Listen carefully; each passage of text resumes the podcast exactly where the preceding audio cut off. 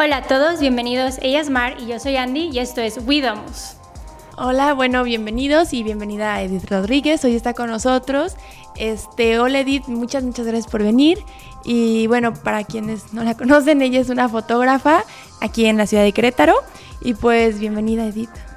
Muchísimas gracias por la invitación. Este, yo encantada de estar aquí, de platicar un poco, de también conocerlas y, pues bueno, eh, adelante.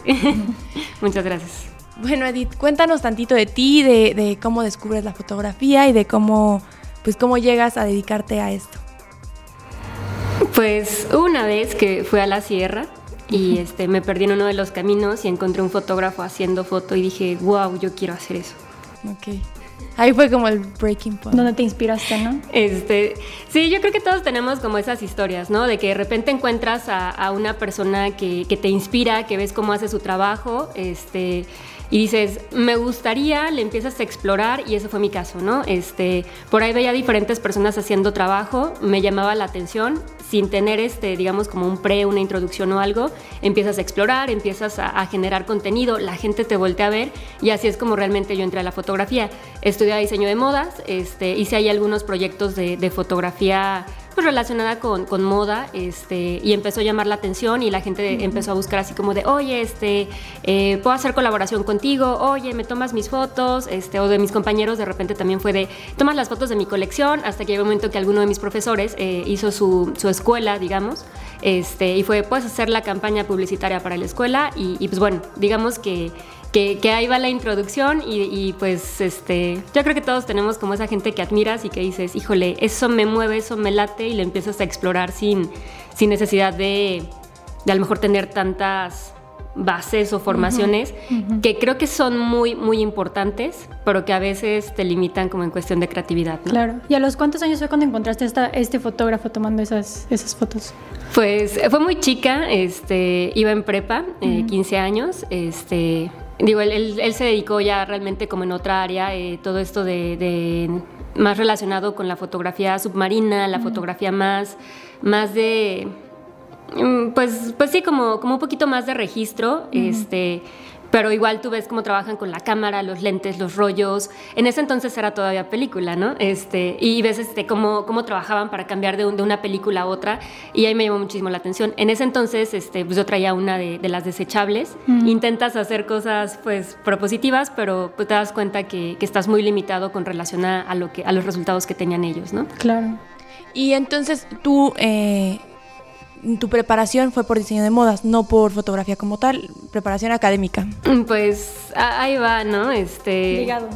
Empiezo estudiando eh, artes visuales, no me encuentro, de hecho ahí empiezo eh, eh, en clases de foto, ¿no? Uh -huh. Y el primer profe que me da clases de foto, vele mis rollos, me salieron cosas horribles, eh, ciertamente como, como, que no, no, no encontraba yo realmente como, como las funciones de la cámara, como que me costaba trabajo entender todo eso, ¿no? Y me acuerdo que me dijo, no, tú busca otra cosa, tú este, en foto no vas a hacer nada, ¿no?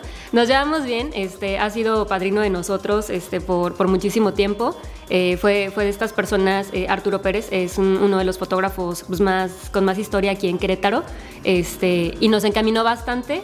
Y digamos que, que, ahí fue como mi primer, híjole, creo que no es la foto. Entro a diseño de modas, llevo la materia de fotografía de moda y ahí como que pues compré una cámara, ¿no? Sin saber ni cuál, ni qué lente, ni absolutamente nada y nada más empiezas a jugar un poco con, con los elementos. Y me, me, empezó a gustar, o sea, realmente no fue como, como en ese momento quiero estudiar, voy a buscar termino diseño de modas, entro a otra vez artes visuales. Ahí ya llevo las, las materias eh, ya más formales de, de, fotografía, ya me toca más fotografía digital. Y pues bueno, la historia que les decía, ¿no? Ya, ya empezaron a salir ahí clientes, empezó a salir trabajo, empezó como a crecer, digamos, pues la, la, expectativa de lo que estás haciendo y de ahí se generó en algún momento ya lo que fue la marca. Pusimos un pequeño estudio y bueno, ya de ahí ya, en, les hablo eh, del pequeño estudio fue en 2014, ¿no? Okay. Este, y cuando empezamos yo creo que a trabajar, más formalmente fue 2011. ¿Y tú consideras que la fotografía es arte? Mm, es, es, una respuesta complicada porque sí es arte desde el momento en que tú lo haces con un fin de, de explorar un tema, de, de, de, generar un contenido, un punto de reflexión. No es arte en el momento en el que tú estás tomando las funciones que ya sabes o, las, las herramientas que ya sabes que funcionan para vender un producto. Es lo mismo que pasa con el diseño, ¿no? Eh, finalmente es algo creativo, es algo que involucra eh, sí, sí un proceso como, como a, veces lúdico, este, creatividad 100%, pero no siempre va a estar en función del arte. Y bueno, eh, el tema de qué es arte y qué no es arte también es, es, es extenso, ¿no? Pero bueno, entonces lo que entiendo es que más bien lo primero que encontraste fue la fotografía editorial porque era lo más cercano como al, al, diseño, ¿no?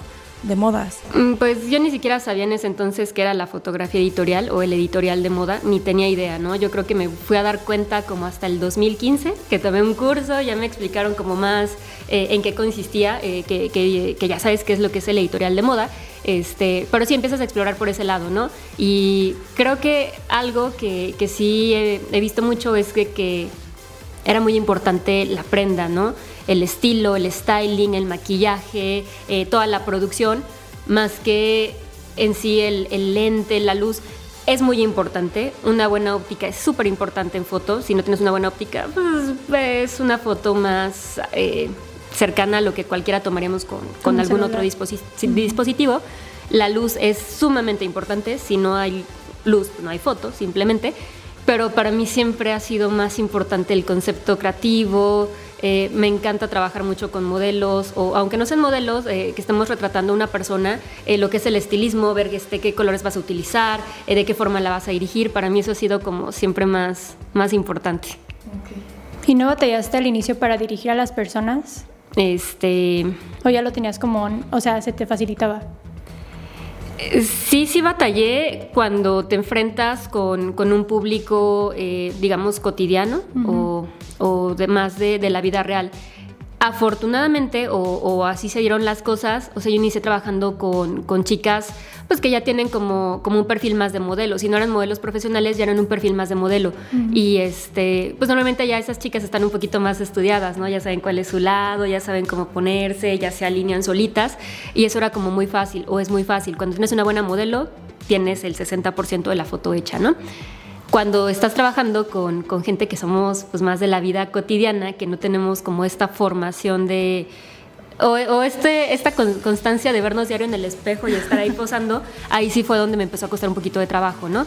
este, y, bueno, le, empiezas a estudiar, empiezas a ver este, revistas, empiezas a ver contenidos para ver de qué forma los colocas. Eh, todas las personas tienen una estructura totalmente diferente, entonces no todas pueden posar exactamente igual, pero empiezas a buscar imágenes en las cuales dices, ah, mira, funciona mejor si tiene de este lado el rostro, o si este separa tantito los brazos, si lo colocas tres cuartos. Eh, por, ahí fue como, como mi exploración, ¿no? Como, como ir buscando referencias y a partir de ahí eh, aplicarlo. Ok.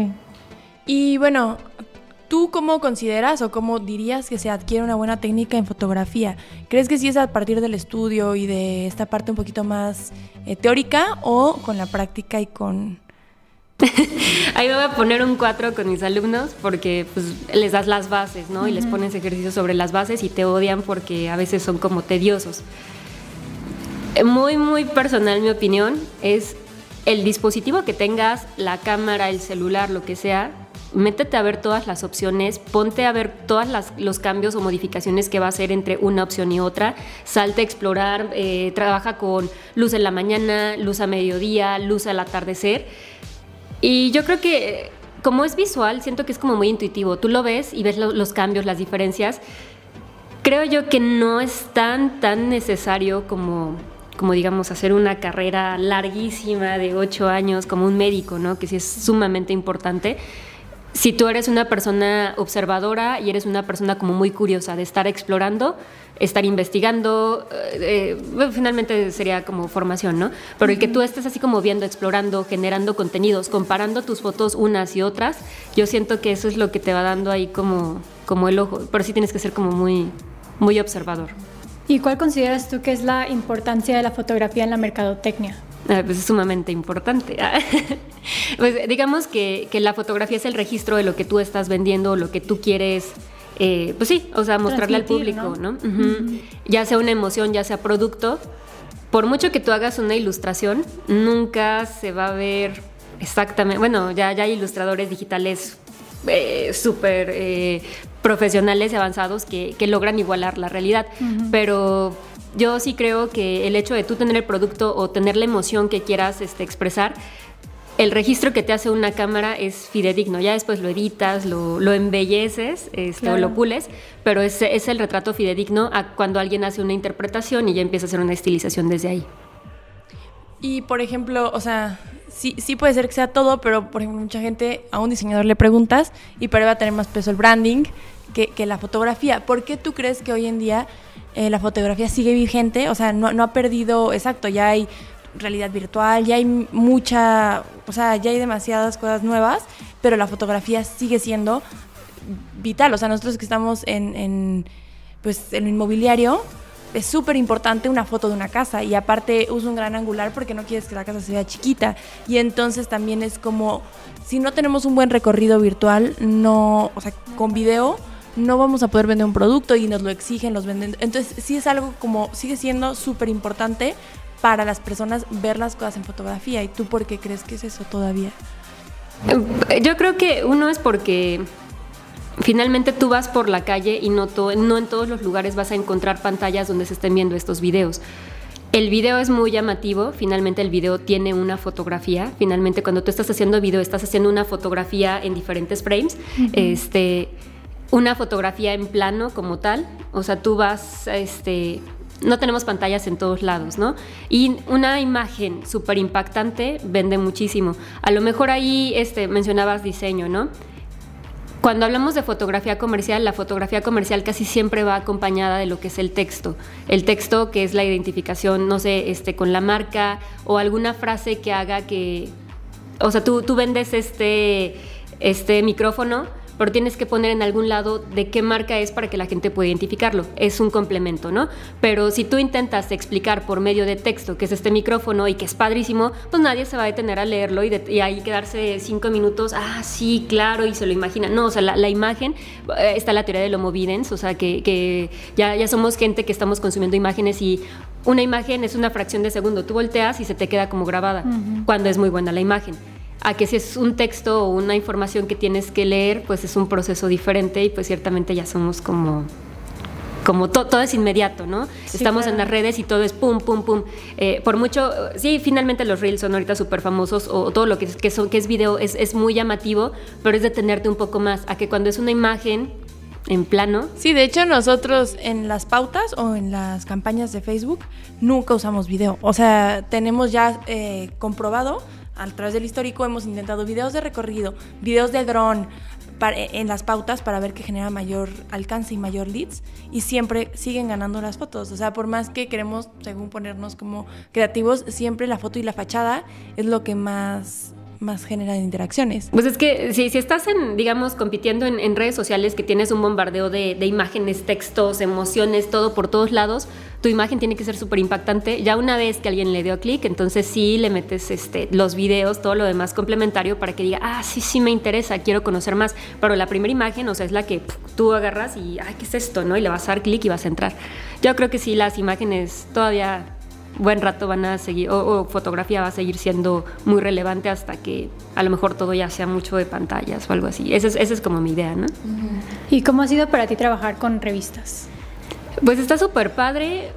Es súper cómodo desde el aspecto que la revista es la que se encarga de toda la producción. O sea, cuando tú eres el productor, tú tienes que buscar modelo, maquillaje, este, locación, permisos, autorizaciones, todo eso. Cuando trabajas con revista normalmente es más fácil porque el equipo de la revista es la que se encarga de toda esa producción.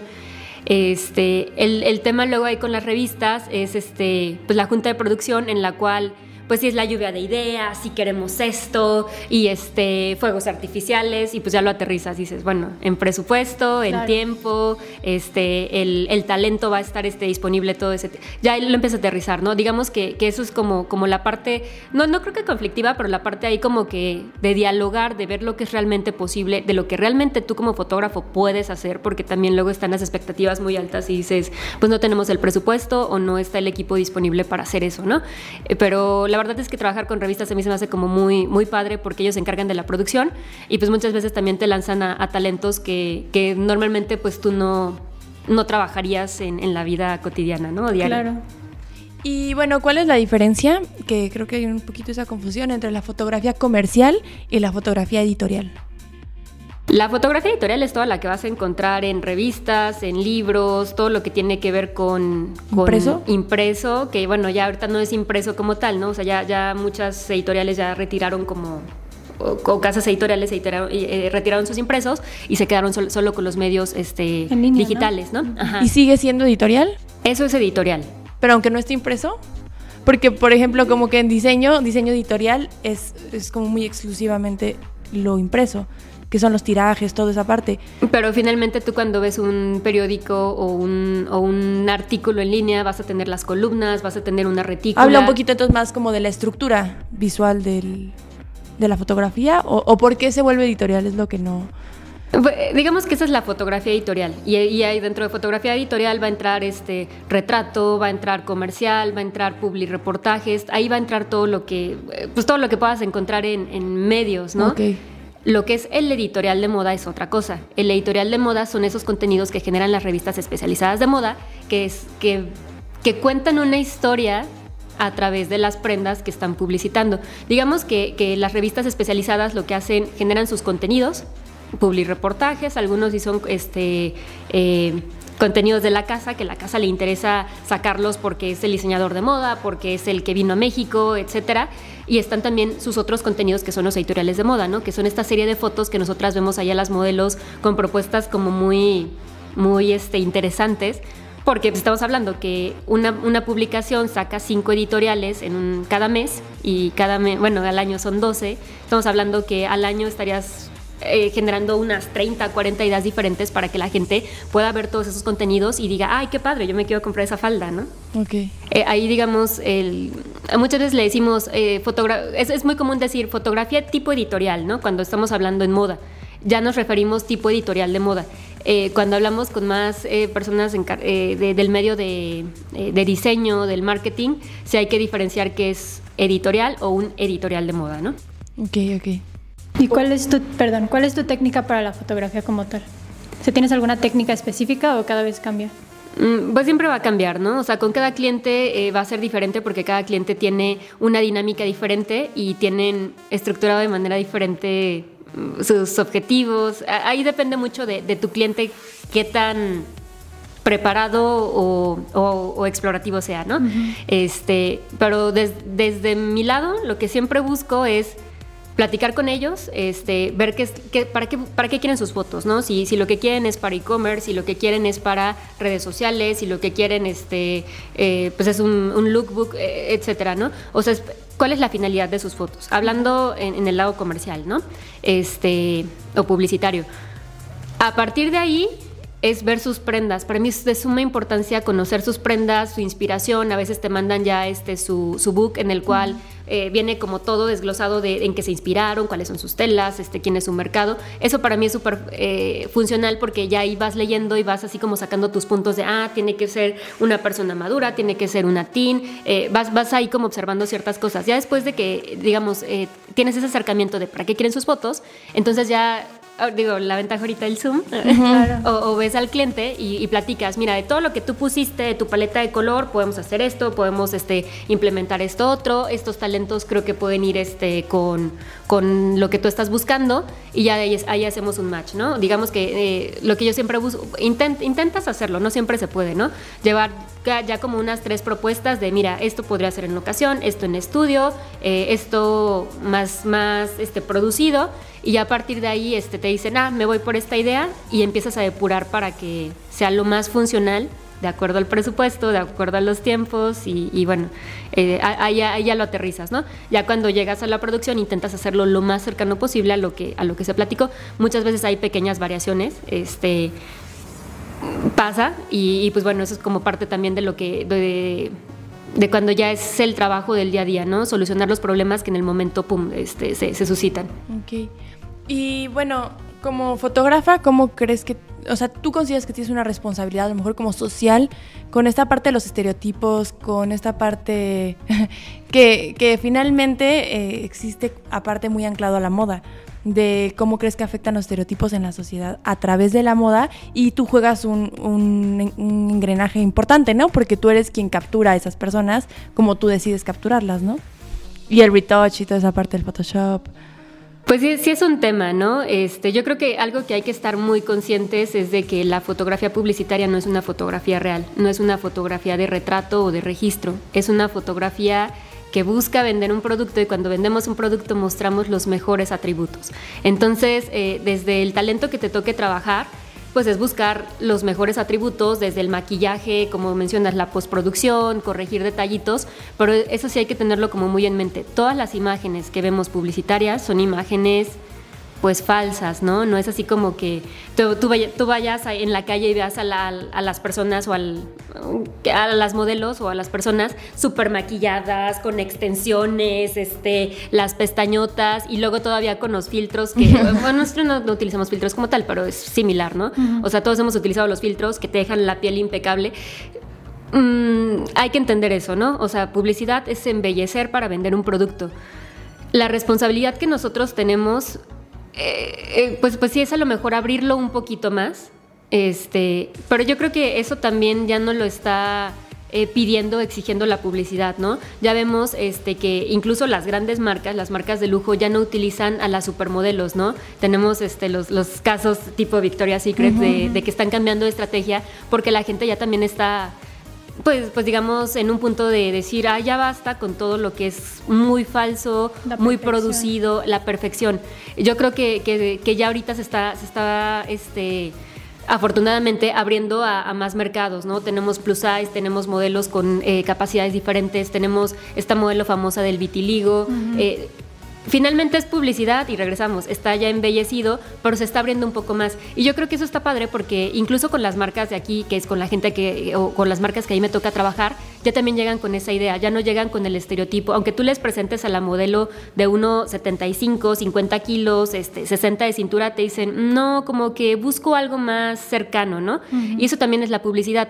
Eh, hay diferentes tipos de modelo. La modelo editorial, que es esta modelo que mencionamos de 50 kilos, súper este, alta, rasgos diferentes y la modelo comercial que es alguien que es más cercano a nosotros. Porque si tú vas a la modelo editorial dices, nunca en la vida me voy a ver así y aparte también la ves como como diferente. Pero cuando ves la modelo comercial, pues la ves con un poquito más de curvas, la ves con, con una sonrisa, le ves este, pues unos ojos como más vibrantes. Eh, y yo creo que en, nosotros como fotógrafos está como también abrir o, dar la opción a, nuevos talentos, ¿no? A veces como que sí nos cerramos y queremos el, super editorial, pero yo creo que la gente ya lo pide y también nosotros ya también como que buscamos otro tipo de caras frescas, caras más naturales, no, no ya esa pose tan, tan estudiada. Aparte siento que es bien diferente ustedes, que al final dicen esto es publicidad y ahí viene la marca y viene qué prenda estás usando, a lo mejor este como ola de influencers que se muestran como si así fueran y, o sea, y sostienen como así soy yo en mi día a día y mi vida es así de perfecta a diario. O sea, creo que...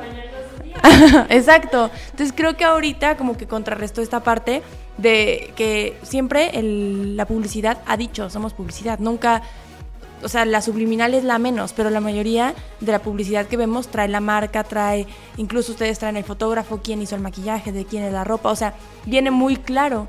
Y en cambio las influencers no te lo dejan ver así de transparente y luego ya sacan como mil screenshots de fail de Photoshop, o sea, de que en verdad ellas sí creo que ahí ya hay una falta de responsabilidad.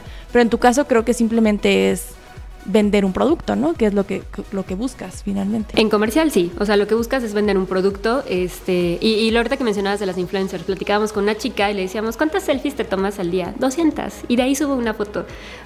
Pues bueno, o sea, si en 200 fotos no consigues una buena foto, pues hay algo ya muy raro, ¿no? Este, yo creo que sí, los influencers abren hasta cierto otra vez como la perspectiva que cualquier persona puede ser modelo, por decirlo así, o puede ser alguien eh, que, esté utilizando su, su imagen para vender, pero tú lo has dicho, ¿no? Mm, ves su serie de imágenes, ves sus tableros, nuevamente están más en Instagram, como que es donde se hacen como más, más presentes. Y tú mismo te das cuenta de que ni el plato, ni la casa, ni ellos van a estar todo, todo el día así, ¿no? O sea, está muy perfecto, muy cuidado. Sí, hasta nosotros decíamos, como vamos a muchos departamentos muestra, hacer video, fotografía, todo, decíamos, podremos perfectamente de que hacer una vida falsa de aquí despertando en mi depa de 6 millones, o sea, porque lo puedes hacer, ¿no? Y porque ha habido casos de, de chavas así que las cachan que... pero creo que aquí el asunto es un poquito más encaminado a la fotografía, que creo que al final la publicidad, siempre ha habido este debate de, este, no son inclusivos, pero al final estás diciendo lo que haces, ¿no? O sea, tú no estás mintiendo a la hora de decir, no, no le puse retoque. O sea, obviamente estás aceptando que la publicidad va a tener, eh, la de una hamburguesa va a tener mil, o sea, mil cosas para que se vea más tasty la hamburguesa, y lo mismo pasa con, o, son campañas y, también eso es muy válido. El no estoy utilizando retoque, no estoy haciendo como montajes falsos. Creo que eso también es muy válido porque aunque tú digas, mmm, hablan, decías hamburguesa, si mencionaste hamburguesa, ¿no? Ves la hamburguesa súper poderosa y ves la otra que, a lo mejor las, encuentras en, en los locales más comerciales. Pero o sea, tú mismo sabes, ¿no? O sea, dices, no me va a llegar así, no, no va a estar así creo que también es como, como ser realistas nosotros. Creo que cuando nosotros queremos comprar un producto nos imaginamos lo mejor y esperamos lo mejor, pero también luego hay que decir, bueno, de la publicidad, ¿qué es lo que quiero? Que me engañen y cuando me llegue el producto digan, mm, bueno, pues, pues ya que, ¿no? A decir, bueno, me están diciendo que así es, que estas son las cualidades y, así me llegó y dices, y estaba buena, ¿no? Sí, totalmente. ¿Y tú cuál consideras que ha sido la evolución de la fotografía? O sea, obviamente no, antes de que tú la comiences a practicar en los años 80 a lo que ves ahorita? O sea, ¿sí crees que ha habido una evolución muy marcada en la fotografía? Cañoncísimo. Eh, estamos hablando que en los 80s películas, ¿no? Y este, aunque las cámaras ya, ya tenían como las habilidades de, de, tomar tantos disparos por segundo o así, estabas muy limitado porque estabas trabajando con un rollo. Entonces no e, es costoso, este, no es como que te dieras el lujo de decir, ay, pues tomo un buen de fotos y al final reviso, ¿no? y, y, todo lo hacías en el momento, en el momento le metías los filtros, como que era la verdad yo no tengo esa habilidad, o sea, sí se la reconozco a quienes son análogos y quienes trabajan 100% en el momento con el exposímetro, los filtros, todo en el momento súper calculado. Yo no, no, trabajo así, o sea, a mí ya me tocó la era digital, este, y, mi experiencia con, con, análogo que me dijeron que, que me fuera a otra área, este... Y, y, empiezas a ver cómo al 2000 empiezan a entrar estas cámaras digitales de disquete que dices, bueno, ¿qué, ¿qué, calidad podría tener esa imagen? Pero tenemos un 2010 donde ya empiezan a competir, ¿no? Y al competir también encontramos que ya están los fotógrafos, los, fotógrafos, los programas de, edición tipo Photoshop, este, en los cuales pues empiezas a, resaltar colores, este, hacer como una manipulación de la imagen que si bien antes se podría hacer también ahí con, con los revelados, acá es como explotarla todavía más y hacerlo más, más rápido, más, más instantáneo. Y, pues bueno, o sea, ves ahorita las cámaras que tienen las capacidades, incluso ya ni siquiera tienes que enfocar, ¿no? Ya hay cámaras en las cuales tú te detecta el rostro, le dices que se lo tiene que seguir y aunque tú ya no tengas el, lente aquí o, tengas, digo, estés viendo a través del visor, o sea, la cámara ya va enfocando por, ti y tú nada más vas siguiendo a la modelo, vas haciendo otras cosas. La evolución en cuestión de tecnología ha estado cañón y en cuestión de retoque, tal vez los análogos dirán, no, no, no, también en retoque se puede hacer todo lo mismo que en Photoshop. Yo creo que la la facilidad con la cual se hace actualmente el retoque en las imágenes, o sea, está cañón, ¿no? Incluso las aplicaciones que hay para celular, o sea, ah, eh, digamos que cuando tú lo hacías en, en, la ampliadora, pues era su tiempo y tenías que estar ahí con tus paletitas y tus efectos como con algunos materiales para conseguir lo que ahorita con un botón, ¿no? Claro. ¿Y cómo comenzaste tú a hacer tus workshops? Pues el primero fue por accidente. Hay una historia ahí atrás de, ese primer workshop que, nos animamos a hacer yo creo que fue 2011, llegó un momento en el cual la modelo se vio mágica, porque eso pasa muchas veces en las producciones, la modelo está ensoñada y todo el mundo está ahí. Traíamos una cámara, hemos rentado una cámara este, costosa, la dejamos en, en, el riel, este, cámara de video, eh, todo el mundo estábamos tomando fotos, empezó a correr el riel y ¡puf! azotó la cámara, ¿no? Entonces el, primer workshop realmente salió así, este, con la intención de, recaudar, este, gracias por los que tuvieron la confianza, pero nosotros sabemos que no fue el mejor workshop y ahí se quedó, ¿no? Y, ya después como de, y, bueno, también tuvimos críticas de no, porque están haciendo algo si no tienen la experiencia? Y como que yo me quedé con eso, dije, ok, hasta que no tenga la experiencia no vuelvo a lanzar un workshop, ¿no? Y este, digamos que habrá sido 2017 tal vez. Eh, que por ahí yo veía que una agencia eh, de modelaje hacía como talleres y cursos, pero muy enfocados en pasarela. Y un día hablé con el de la agencia y le dije, oye, ¿por qué no hacemos algo de fotopose? Mi área es fotopose, este, creo que ya después de, tanto tiempo, de tantas chicas, porque finalmente te toca trabajar con muchas chicas inexpertas que en el momento las sacas, ¿no? Y les, ayudas a que se empoderen y que tengan la actitud y las terminaciones este, en las manos, eh, las vas escuchando en el momento.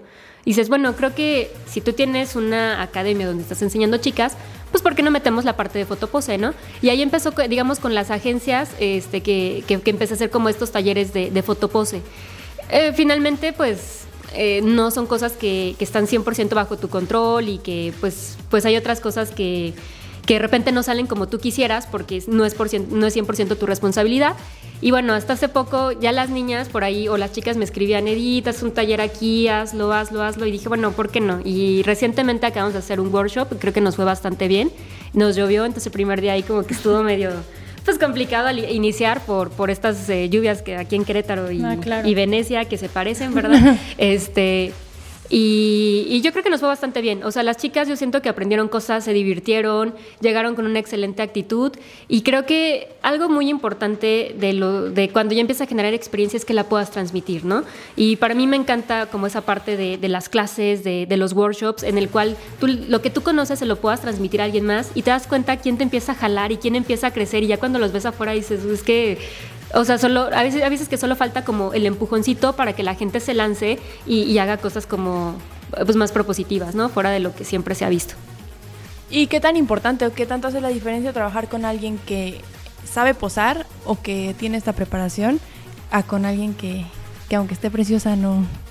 Pues es que son, son, es muy diferente. Cuando tienes una modelo profesional, un lookbook de 20 cambios lo sacas en hora y media que es el tiempo en el que se cambia, ella pasa, pasa, pasa, se acomoda, sale y sale perfecto en todas las fotos, si no en todas las fotos, o sea, ves que las fotos están bien y ya buscas cuál es la, la, que, la exacta.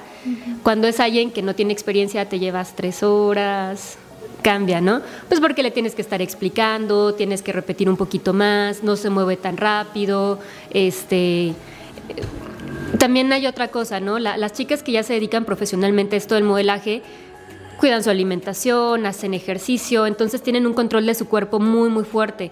Cuando es una chica que por muy bonita que esté, a lo mejor pues no hace tanto ejercicio y así, de repente le empieza a hacer cosas en movimiento, pues le va a costar más trabajo, este, en la pose no se va a ver. Sí, sí, sí es muy diferente. O sea, una modelo profesional te puede hacer una producción muy corta y los resultados van a ser muy buenos, a una chica que por muy muy el perfil que se está buscando y por muy, muy preciosa que esté, a lo mejor todavía le falta esa fuerza o o el manejo de su cuerpo. Sí, sí hay diferencia. Me, recuerda mucho a la modelo Coco Rocha, que tiene como sus workshops que están cañonas, ¿no? Está increíble, ¿no? Que se mueve súper rápido y, o sea, nunca pensarías que, bueno, yo nunca he visto a una modelo moverse así, pero es tan increíble como lo hace, ¿sabes? Yo creo que es, está en el top ella. Digo, no, no, no, no, no conoce a todas las modelos del mundo, como para decir, no hay nadie encima de ella, ¿no? Pero ella es la que es reconocida internacionalmente por, por posar tan rápido y de lo que alcanzas ahora ahí en su, en su, el Coco Rocha Model Camp, este, todas las chicas es como que ella te transmite mucha vibra positiva, mucha seguridad, y pues ves las dinámicas que les pone y es como de mucha soltura, mucha expresión corporal. Yo creo que eso es muy importante. Ahí, digamos, ella es la coach de las modelos, pero el fotógrafo también es el coach. Y si tú como fotógrafo llegas y, mm, no, mm, no sé qué, esa misma inseguridad, se la, o más bien ese, esa negatividad se la vas a transmitir a la modelo y la modelo, pues te va a reaccionar igual. Cuando tú llegas, aunque pues, te das cuenta que a lo mejor todavía le falta un poquito de experiencia, pero llegas con buena vibra, llegas echándole como, como en positivo y que ella crees que es más fácil que, que la pueda sacar. yo creo que Coco Rocha es como, como lo que este, aspira a, llegar a ser en algún momento toda modelo. Este, y pues sí, está increíble su trabajo, el manejo de cuerpo, de expresión y, y pues bueno, ya que también no tiene 20 años, o sea, dices, está cañón, ¿no? ¿Y qué, papel crees que ha jugado para ti las redes sociales este, pues, en tu carrera como fotógrafa? ¿Crees que te han ayudado y, cómo lo han hecho? aunque mis números no lo reflejan, porque mis números no son tan apantallantes, yo realmente vivo de eso. O sea, yo no he pagado publicidad, digamos, este, en alguna agencia. Realmente yo no, yo no he contratado publicidad como tal y es raro que contrate publicidad en redes sociales, eh, a menos de que se esté lanzando como, como algún proyecto en específico, o sea, ha sido contadas veces, por todo el trabajo que me ha caído realmente ha sido pues de gente que te contacta, este, platicas, lanzas cotización y de ahí se, van cerrando, o también de, ya recomendación, ¿no? O sea, de, gente que, ya te conoce, te recomienda con alguien más y ahí ya casi siempre se, cierra. Pero para mí las redes sociales pues ha sido la forma en la que me he dado a conocer y con la cual pues he llegado yo creo que fácil al 70% de mis clientes. ¿Tienes algún calendario o alguna estructura de, de tus redes sociales o es conforme va conforme vas trabajando? A veces he hecho lo del calendario de, hacer como tu, serie de publicaciones de cómo las vas a ir estructurando, pero la verdad es que el tiempo me, come, ¿no? O sea, estás en producción, vas a un lado, vas a ver este vestuario, este, pláticas con, los clientes, regresas a editar, al día siguiente otra vez sesión, más tu vida diaria. Este, la verdad es que no siempre puedo destinar el tiempo que yo quisiera como para programar todo eso. Muy bien. Pues este, no sé, ¿qué más nos quieras contar acerca de, ti? Te iba a preguntar, o sea, la pandemia como tal, ¿cuál fue el problema con la pandemia con la fotografía? O sea, para ti personalmente, ¿con qué batallaste? ¿O si batallaste en general? No, este, digamos que el, problema fue el miedo al inicio, o sea, de, que, nos metieron miedo o, realmente que, no nos metieron, pero que pues todos lo tomamos como muy en serio y yo me acuerdo que así el primer mes por ahí me, contactaban y yo no, pues, ahorita no, no se puede y así, pero después alguien me dijo, Edith, o sea, esto va para un año y si tú vas a estar un año sin trabajar, pues a, ver cómo te va, ¿no? Este, y ya como que, que, de ahí brincas un poquito el miedo, o en mi caso fue un, ok, pues a trabajar con cubrebocas, este, mete los desinfectantes, tapete, todo lo posible, eh, intentar guardar la distancia en lo posible, porque en sesión a veces no es tan, tan sencillo.